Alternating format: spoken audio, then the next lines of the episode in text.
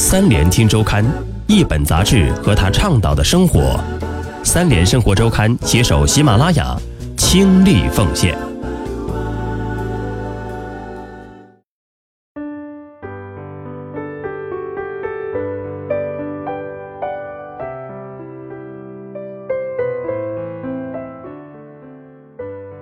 各位好，欢迎收听由三联生活周刊与喜马拉雅联合出品的《三联听周刊》，我是主播小叶，欢迎你在今天收听《三联听周刊之文化专栏》。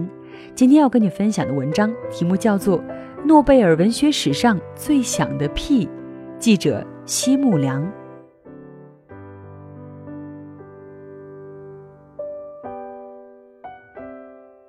十月十三日。今年诺贝尔文学奖得主揭晓前的五个小时，意大利戏剧家达里奥福辞世，他是一九九七年诺贝尔文学奖得主。在中国，这一时刻，乌镇戏剧节正准备开幕。今年四月，刚刚将达里奥福的《他有两把左轮手枪和黑白相间的眼睛》搬上舞台的孟京辉。这位最近还在准备给达里奥福做画展的导演，在记者会上得闻这则噩耗，扑棱一下就从椅子上惊了起来。虽然有据可查的达里奥弗造访中国的经历只有一九七五年的一次私人访问，但在这一猝不及防的消息传来的那一刻，中国的戏剧人同样陷入了挥之不去的离愁。据意大利媒体报道，达里奥弗享年九十岁离世，早有预兆。他已饱受肺病困扰多年，去世前十二天就已住进米兰的医院，终于当地时间上午八点呼吸衰竭，撒手人寰。之后，意大利总理马泰奥伦齐发表悼词，意大利从此失去了一位伟大的戏剧、文化和市民生活领域的英雄。他的讽刺喜剧，他的导演艺术、舞台设计，他在多个文化艺术领域的成就，将成为意大利人对世界文化的伟大遗产。十月十五日，上千名哀悼者冒雨赶至米兰市中心的米兰大教堂广场，以吟唱政治歌谣的方式送别达里奥福最后一程。戏剧家达里奥福，很多国人结识达里奥福，还是源自1997年他获得了诺贝尔文学奖。但那年的这一颁奖结果所带来的反响，更多是惊讶，甚至是分歧。场面与今年鲍勃迪伦获得诺贝尔文学奖十分仿佛。达里奥弗虽然在意大利民众中广受拥戴，却在正统的文学史上罕有一席之地。意大利文坛前辈卡洛博的质疑就很有代表性：“我一定是太老了，搞不懂了，这算什么？一切都变了，包括文学。”而右翼知识分子马尔塞洛·韦内齐亚尼则觉得，给达里奥弗诺贝尔奖不啻一则达里奥弗式的段子。达里奥弗的同胞。一九八六年获得诺贝尔生理学或医学奖的利塔列维·蒙塔尔奇尼则迷惑：达里奥弗是意大利人吗？而哲学家安伯托·艾科的评价虽然温和，却似乎言明了分歧的本质。他认为，诺贝尔文学奖能授予一位并不属于传统学术世界的作家是件好事。实际上，达里奥弗对于自己获奖的感受也是惊讶。当时正在高速路上驾驶的他，看到旁边一辆车追上来，与他并驾齐驱，车窗上贴有巨幅标语牌：“达里奥，你获得诺贝尔奖了。”他才得知喜讯。他后来对媒体说：“选中我这样的人得奖，评委们表现出了勇气。”而他的妻子拉梅则调侃：“我相信。”今天有很多的评论家在得知这个消息之后会心脏病发作。荣获过诺贝尔文学奖的戏剧家虽然不胜枚举，但达里奥福的戏剧与人生经历和诺奖前辈奥尼尔、贝克特等人相比，仍然堪称别样。首先需要注意的即是，达里奥福远不只是一名剧作家。戏剧家甚至艺术家才能真正包罗他的各种成绩。他具有绘画天赋，一度就读于米兰布莱拉美术学院和工学院建筑系，因此他会亲手设计自己演出的服装、布景、海报。他的戏剧生涯除了起步于舞台和娱乐场所，还始于对广播剧、电影的编剧、表演，甚至歌词创作。一九六二年，达里奥福还编导了一部电视综艺节目，其火爆程度据拉梅形容，在节目播出时，街上的出租车都拉不到乘客。这一节目后因揭露了建筑工人所面对的高危险而遭停播。随之而来的抗议声不仅遍布报纸头条，甚至传入了议会。而更为重要的，正如诺贝尔文学奖对达里奥福的称谓，他还是一名演员。很多戏剧研究者会在论著中指出，达里奥弗继承了中世纪游吟诗人和意大利即兴喜剧的传统。达里奥弗对这些民间表演形式的热爱，来源于他的童年经历。他出生于意大利与瑞士交界的一座贫穷小镇，自言跟玻璃商、渔夫、走私者的儿子比邻而居。当地人唯一的娱乐就是观看流浪艺人的即兴表演，而达里奥弗的祖父又正好是一位著名的说故事者，他的父亲也是一名业余演员兼社会主义者。一九五八年。达里奥福又与流动演员世家出身的名演员布兰塔拉梅喜结连理。这位贤妻家中保存有不少古老的台本提纲，日后他们就共同创作，夫唱妇随。所有这些都让达里奥弗从接触戏剧起就未将自己困于书斋，而是编剧、演员、导演一赶三，即便出版了的剧本也绝不按头。字里行间已为其被搬上舞台做足了准备，甚至直到今年上半年，这位老人的演出生涯还未终止，他仍在自己的剧场登台演出。在达里奥弗1969年的代表作《滑稽神秘剧》中，达里奥弗是唯一的演员，他没有舞美衣品，只有一支麦克风，而且还要用中世纪的方言演出圣经故事，借古讽今。但因为一人分饰十余个角色的达里奥福表演太过出神入化，而且在每场演出中，达里奥福还会融入当下性的内容，根据现场情况灵活增减，因而1983年这部作品在伦敦演出仍然引发热烈轰动。有评论甚至认为，现场打出的剧本翻译是在对达里奥福的表演画蛇添足。政治活动家达里奥福，在达里奥福很多著名照片中，他的脸上总是挂着灿烂的，甚至小丑般的笑容。他那智慧的幽默似乎是与生俱来的。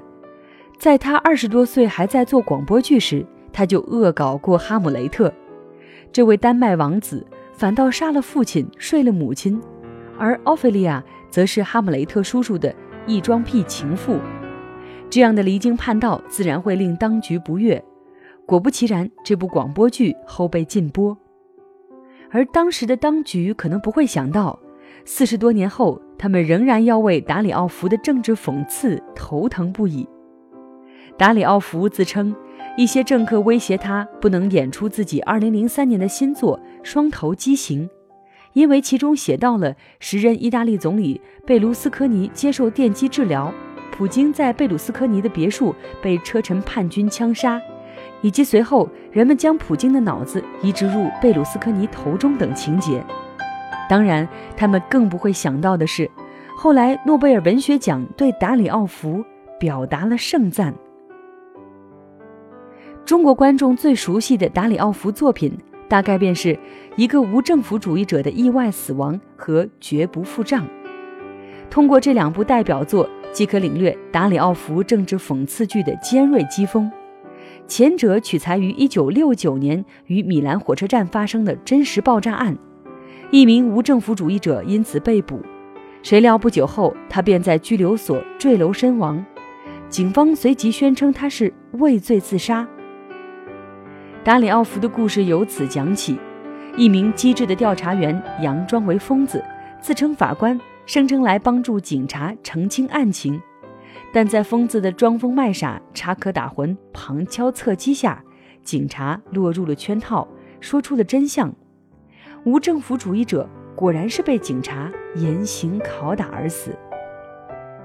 这部作品虽然首演于1970年，但达里奥福在获得诺贝尔奖后，仍对其心心念念。希望用奖金为冤死的无政府主义者翻案。对达里奥福敬仰万分的孟京辉，虽然在他的一个无政府主义者的意外死亡中对原作做了不少改动，但嬉皮笑脸、挥斥方遒的精神仍被认为尽得达里奥福真传。譬如身着囚服的疯子饰演者陈建斌，与警察戏仿北京人艺版的话剧经典《茶馆》。当年看来离经叛道，如今则已为观众津津乐道。孟京辉的舞台上即挂出了巨幅的达里奥夫肖像画。开场前，孟京辉又在黑板上写下“人民万岁，打倒强权”的字样，并一边说着“警察局长坏蛋”，一边在警察局长的卡通画上画下大大的叉号。达里奥夫1974年的作品《绝不付账》。又将枪口对准了资本主义，将家庭妇女描写成了被剥削的无产者。剧中因为不满物价不断上涨，辛苦买来的房子质量问题频发，女主角采取了在商场拿光东西而绝不付账的方式，反抗奸商图利。这部作品正是真实写照了现实中达里奥福于当时意大利严重的经济危机下所发起的不费钱运动。从某种意义上说，在与当权者斗争这件事上，达里奥福的戏剧与他的人生已经完全融合。他为了深入民众，主动走出剧场，走入工厂、郊区进行演出。他常常在重大时事发生后，快速创作剧本以表达政治看法。如二十世纪八十年代马岛海战事发后二十四小时，演员便收到了他新旧的手稿。而他这些一蹴而就的剧本，往往情节松散，留有很大的即兴空间。如一个无政府主义者的意外死亡，在最初写成后，每天的演出都会根据真实事件的进展而修改，甚至没有结局，最后一幕就是与观众讨论。和他的剧中人一样，达里奥弗自己也屡遭当权者的毒手。一九七三年十一月。他在剧场被警察违法逮捕，激起了全国性的愤慨。达里奥弗放了一个屁。所以说来，要想真正了解达里奥弗这位曾经研究过马列著作、自称为非官方左派，甚至在2005年竞选过米兰市长的传奇人物，就不能仅仅研读达里奥弗的文本。而要将他看作一位完整的戏剧家、政治活动家。艾科所言极是，意大利人已经很难将达里奥弗作为演员的力量和他作为编剧的力量分置看待。诺贝尔奖肯定达里奥弗的不仅仅是他纸面上的剧本，更包括他舞台上的戏剧以及他的戏剧在全社会中所产生的影响。不少论者。如孟京辉版的一个无政府主义者的意外死亡的改编者，中国社会科学院学者黄继苏就曾在采访中指出，达里奥弗作为以批判资本主义为毕生使命的战士，却获得了资本主义世界文学的最高奖项，这二者之间的张力尤值得思考。其实，早在1975年，达里奥弗就曾被提名诺贝尔文学奖，虽然落败。但他仍然认为被提名是件荒诞的事。他们费了大劲儿让我闭嘴，给我戴上手铐，结果瑞典人玩了这么一出，拿诺奖简直就像我戏里的情节。所以，与近年那些大众越来越不熟悉的诺贝尔文学奖获奖者不同，达里奥弗作为人民的游吟诗人，他的作品首先就不应该是文学界独自享用品玩的经典。而应该继续留在剧场中，让观众开怀大笑、拍手称快。那么，就请抛掉那些我们习以为常的对文学大师的哀悼吧。或许还是孟京辉版《一个无政府主义者的意外死亡》中那首为达里奥弗而编的歪诗：“达里奥弗的戏只不过是个臭不可闻的屁。”如今最适合表达我们对达里奥弗的追念。达里奥弗放了一个屁，崩到了莫斯科，来到了意大利。意大利的国王正在看戏，闻到了这个屁，很不满意，找来科学家研究分析。这个屁是一股气，在人的肚子里窜来窜去，一不小心打开后门溜了出去。放屁的人欢天喜地，闻屁的人垂头丧气。有屁不放，憋坏心脏；没屁硬挤，锻炼身体。屁放的响，能当校长；屁放的臭，能当教授。不响不臭，思想落后。